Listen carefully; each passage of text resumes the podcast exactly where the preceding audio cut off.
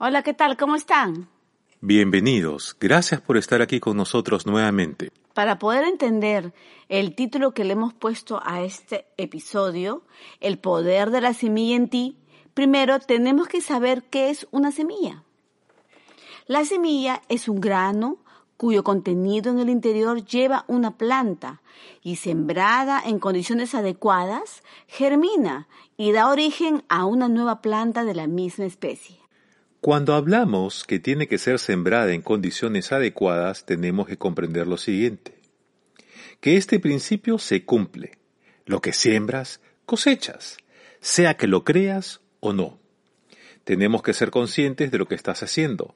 Las cosas se hacen con propósito, intencionalmente. Un agricultor nunca esparce la semilla sin sentido, sin escoger primero la tierra, trabajarla, sembrarla, abonarla, cuidarla, regarla y esperar hasta el día de la cosecha. Así sucede con los dones, talentos y recursos que el Señor nos da y que nos toca reconocer para cultivarlos, desarrollarlos y entregarlos, siendo de bendición a los demás. El Señor nos ha dado una capacidad a través de su Espíritu Santo y por medio de Él tenemos sabiduría y criterio para poder decidir cómo usar nuestra semilla de la forma correcta. Cuando decides ser un voluntario en el lugar donde te encuentres, la motivación tiene que venir de tu interior, guiado por el Señor, para que te ubiques en el área correcta, porque ahí es donde Dios te va a edificar. Todo lugar en donde servimos tiene un propósito para tu vida, tu desarrollo y crecimiento, y es solo con la guía de Dios que podemos estar en el lugar correcto. Cada vez que se nos presente la oportunidad de servir en un voluntariado, no debemos ser guiados por nuestras emociones, compromisos absurdos, ni manipulaciones internas y externas. Nosotros solamente debemos dirigir nuestra vida delante de Dios correctamente. Es solo a Él a quien debemos rendir cuentas. Escucharlo a Él y hacer las cosas que Él nos diga. En Primera de Tesalonicenses, capítulo 2, versículo 4 de la traducción NBB dice, Al contrario, hablamos porque Dios nos aprobó y confió en nosotros para anunciar el Evangelio. Nosotros no tratamos de agradar a la gente, sino a Dios, que es el que conoce nuestro corazón. Porque voluntariado tiene un propósito en tu vida delante del Señor. ¿Te ha pasado que en ocasiones has tomado una responsabilidad que se te hace pesado y no has entendido el por qué, por más noble que sea la causa? Es porque no estabas en el lugar correcto. Muchas veces hemos tomado responsabilidades que no nos corresponden delante de Dios para nuestra vida. Por consecuente, se hace pesado llevarlas, por no consultarle al Espíritu Santo, por más nobles y buenas en apariencia, porque es el Señor quien te coloca en un determinado lugar, para cierta temporada, con un propósito. Si hay una incomodidad permanente, una carga en tu interior, evalúa el lugar donde te encuentras, porque hay un lugar con tu nombre esperándote para que sirvas.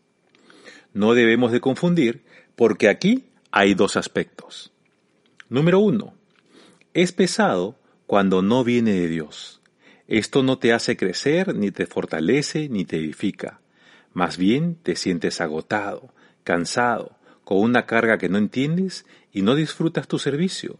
Solo haces las cosas por hacerlas, recibiendo órdenes, funciones y responsabilidades que no son para ti en esa temporada. Es decir, estás en un lugar incorrecto para ti. 2. El otro aspecto es estar en el lugar donde edificas tu ser interior. Te das cuenta porque eres feliz, a pesar de que puedas estar confrontando áreas de tu temperamento y carácter. Hay un lugar de servicio con tu nombre donde podrás ser edificado, fortalecido, enriquecido y florecer cuando sirves en el lugar correcto donde Dios te coloca. Es en ese lugar donde estás plantando tu semilla. Tu servicio es parte de tu siembra. Es una decisión individual entre tú y Dios. No estamos diciendo que no sirvas.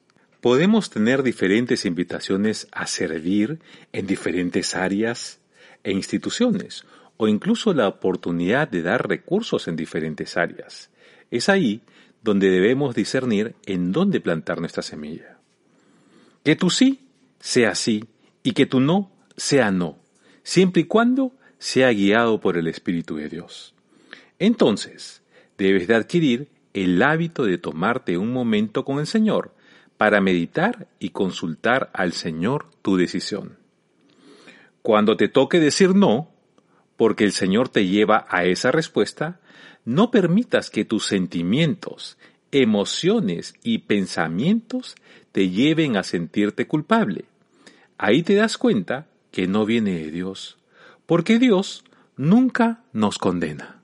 En Gálatas 6, del 9 al 10 de la NBB nos dice, Así que no nos cansemos de hacer el bien, porque si lo hacemos sin desmayar a su debido tiempo, recogeremos la cosecha. Por lo tanto, hagamos el bien a todos cada vez que se presente la oportunidad y especialmente a los que por la fe son de la familia. No basta solo la voluntad, el querer hacer algo, hay que hacerlo con discernimiento y sabiduría, y eso lo encuentras en la intimidad a solas con el Espíritu de Dios, con el Espíritu Santo. Es exactamente igual cuando nosotros nos toca pasar tiempo con personas y poderles enseñar del amor de Dios a través de su palabra. Damos la semilla con un propósito, sabiendo y entendiendo lo que estamos haciendo. Sabemos que sembramos. La cosecha no es una motivación en la vida de un creyente, ya que no hay interés de por medio. Y lo hacemos por amor y obediencia a Dios. Pero eso no quita que se cumple el principio de Dios cuando sembramos. Todo lo que dice Dios en su palabra se cumple, y esto es un principio, eso debemos de recordarlo. ¿Y qué principio es este? Me preguntarás. La respuesta es, lo que siembras, cosechas.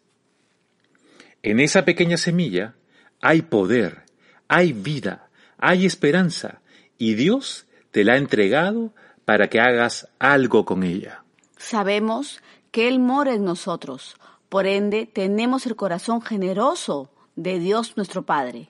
El sembrar debe ser parte de la vida de un creyente.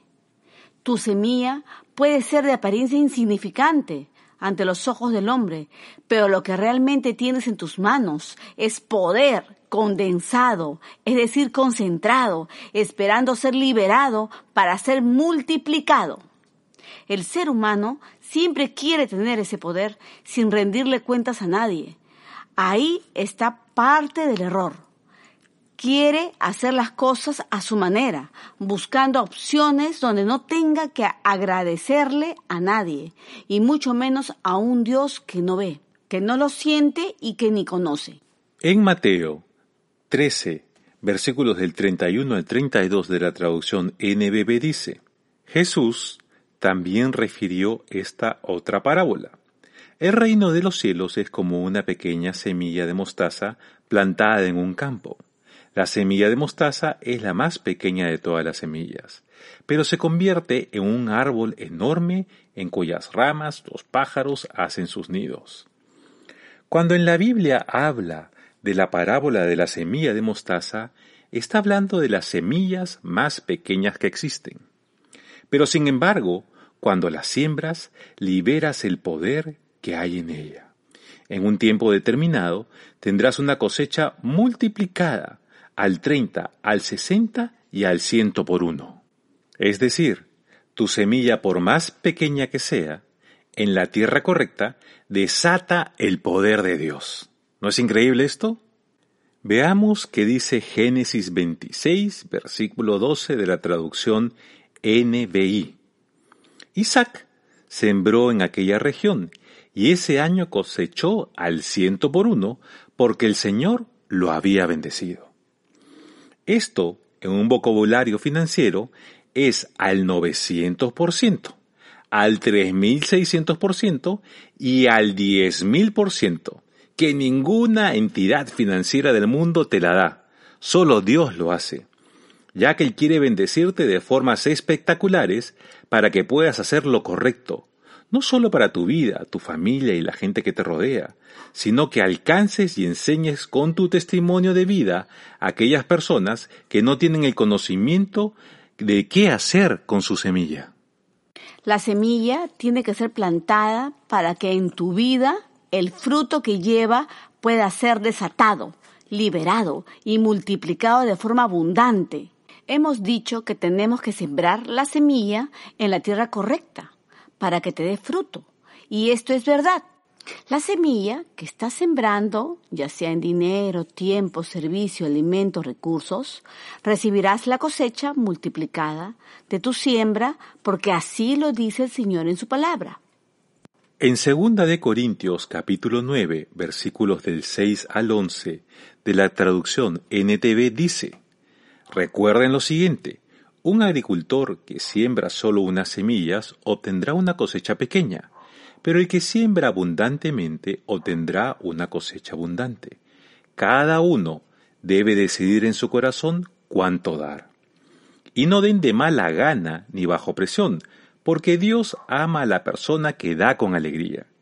Y Dios proveerá con generosidad todo lo que necesiten.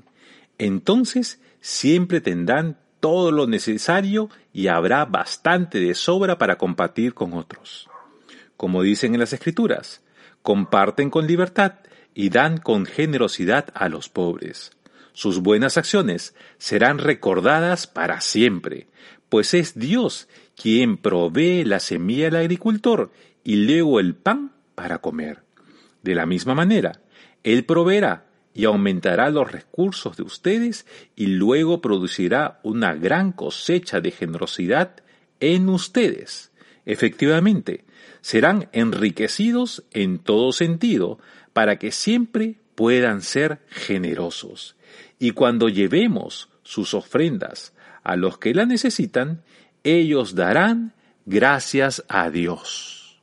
Recuerda que el dar produce un efecto increíble en cada uno nos edifica y es para el que aprende a dar la bendición. Preocúpate por hacer lo que te toca hacer con tu semilla, delante de Dios. Nadie debe controlar tu dar, debes hacerlo guiado por Él.